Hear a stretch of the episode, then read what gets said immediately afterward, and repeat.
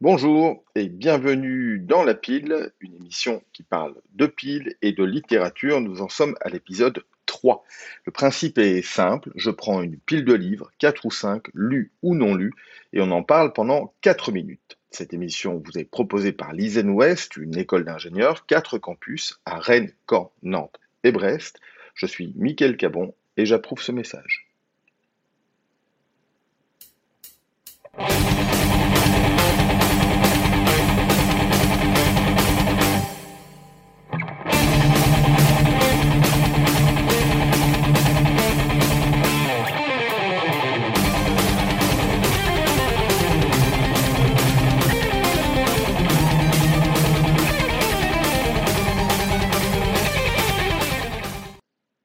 La pile du jour est faite de fiction.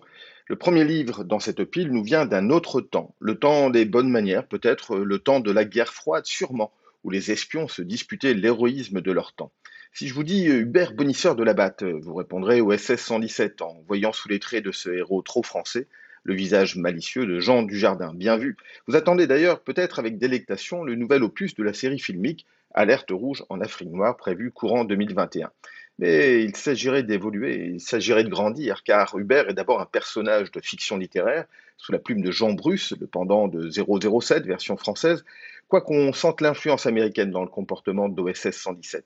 Dans le premier tome d'une série qui en comporte 250, Duecentocinquanta, comme disent les Italiens. Oui, vous avez bien entendu, 250. Dans le premier tome, donc, OSS se retrouve à Tokyo, où un nippon bien nippé lui donne du fil à retordre. C'est beaucoup moins drôle que la version moderne, mais c'est très efficace. Ces rééditions se lisent pour se déstendre, le soir au fond de son lit, en attendant le retour de Dujardin. Et comment est votre blanquette? Aussi chaude qu'un édredon. Deuxième livre, celui de Cécile Guido, avec Les Actes. Ce premier roman nous plonge dans le monde des notaires. On sent déjà les paupières s'alourdir et la respiration ralentir comme une sorte de yoga. Mais Claire Castaigne, jeune notaire, un peu rock, apporte de la vitalité et au livre et au cabinet parisien dans lequel elle fait ses premiers pas. Les notaires sont les dépositaires de quelques-uns des plus terribles secrets de leurs concitoyens. C'est aussi un monde de business où le monopole du secteur laisse place à une concurrence exacerbée entre éminents confrères. L'autrice, notaire elle-même, emporte l'histoire euh, grâce à un style agréable et plutôt comique.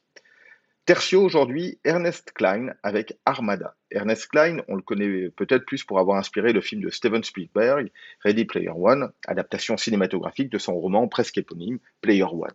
Le style du livre est un mélange entre roman de geek et de science-fiction.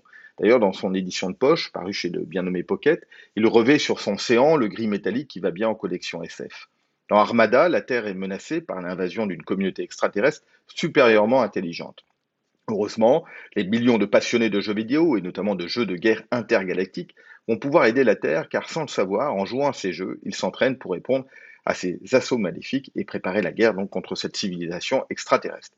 Normalement, rien que la dernière phrase me ferait reposer le livre sur l'étal du libraire avec un sourire pincé au visage. Mais c'est d'Ernest Klein dont il s'agit et l'imaginaire dont il est capable vaut le coup d'œil et les trois heures nécessaires pour aboutir à la conclusion. Enfin, on termine cette semaine avec L'heure de vérité d'Édouard Philippe et Gilles Boyer. Les deux amis, élus politiques par ailleurs, signent leur deuxième thriller politique. Quelques jours avant des élections en France, un député breton disparaît en mer. Est-ce un accident? Est-ce un meurtre? L'enquête est le prétexte de revenir sur l'ascension de ce jeune espoir de son camp, entre plongée dans les arcanes du pouvoir et questionnement sur la capacité à s'engager en politique sans se corrompre soi-même dans un monde noyé par l'ambition. À noter qu'il surmurmure une adaptation du premier roman des deux auteurs, Dans l'ombre, paru en 2011 en série télévisée. Série TV politique que met à l'honneur Le Point dans un hors-série intitulé Le pouvoir expliqué par les séries, entre Borgen, The West Wing et autres Game of Thrones et le Bureau des légendes. À la prochaine pour un nouvel épisode de Dans les piles, l'émission qui parle avec des virgules de livres en piles. On se quitte avec The Trinicas et Remember Me.